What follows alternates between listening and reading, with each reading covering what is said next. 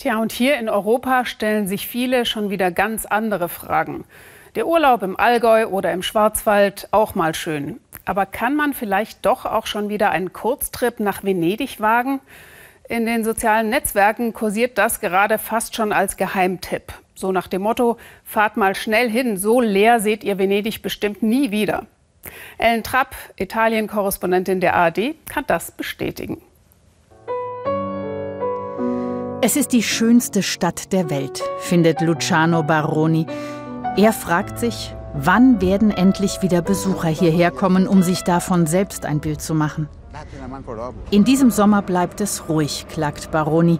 Er und sein Sohn kennen Venedig so leer nur im Winter.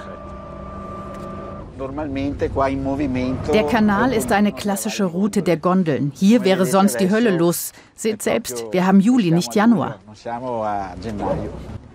Geschätzt 90 Prozent weniger Umsatz, stöhnt Baroni und nutzt die Flaute, seinem Sohn das Taxibootfahren beizubringen.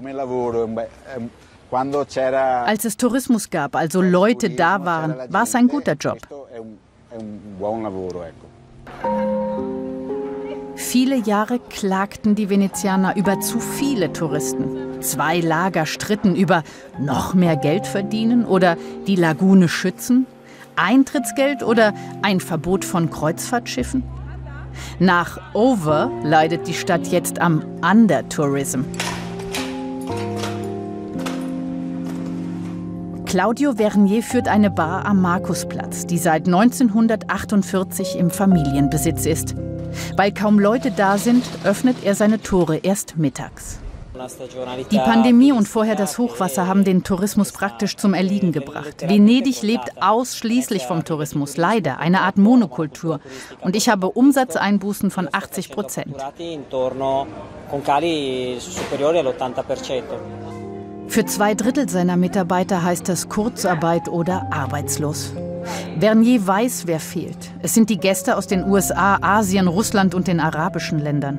Es kommen Franzosen, Schweizer, Österreicher und Deutsche, die meisten von ihnen mit dem Auto, wie die Weidachers aus Bayern. Ich würde jetzt lieber nach Italien fahren, bevor ich irgendwo in ein betroffenes Bundesland in Deutschland fahre.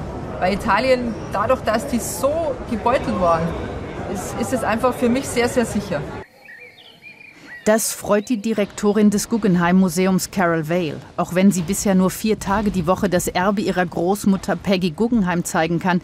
Ihnen fehlt schlicht das Geld. Auch sie kämpfen ums Überleben. In jeder Lockdown-Woche haben wir ca. 150.000 Euro verloren, weil wir keine Eintrittsgelder eingenommen haben. Wir haben keine Sonderveranstaltungen organisiert, Museumsshops waren geschlossen. Es war also sehr schwierig. Bis zu zwei Millionen Euro hat das Guggenheim Museum verloren. Mit einer Spendenaktion wollen sie es schaffen, dass das Museum zur Normalität zurückkehrt, der neuen Normalität. Sechs Tage geöffnet, aber nur maximal 600 Besucher täglich. Ein Steinwurf entfernt am Canal Grande leitet Paolo Morra ein Fünf-Sterne-Hotel. Sein Team hat in den vergangenen Wochen permanent mit Kunden gesprochen. Denn die rufen jetzt nochmal an, weil sie wissen wollen, wie sicher der Besuch in Venedig ist.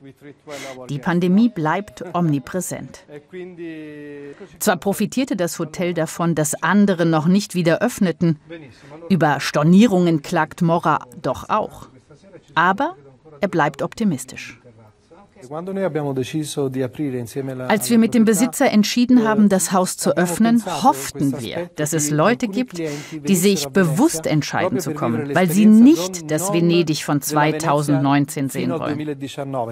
Mit deutlich weniger Touristen. Eh, die Leute kommen, um die Stadt zu genießen.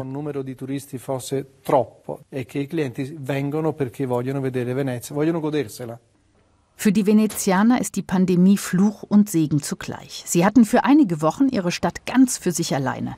Aber da Tausende vom Tourismus leben, geht es bei vielen jetzt wirklich um die Existenz. Es war eine wirklich interessante Erfahrung zu verstehen, was im Leben wirklich wichtig ist. Das könnte uns in Zukunft vielleicht helfen. Ich hoffe nicht, dass es nur bei Worten bleibt. Meiner Meinung nach werden wir Ende Oktober bilanzieren können, wer diese Krise überlebt und wer nicht. Sie hatten es finanziell gesehen zu gut, heißt es hier, und müssen jetzt begreifen, dass nichts im Leben selbstverständlich ist.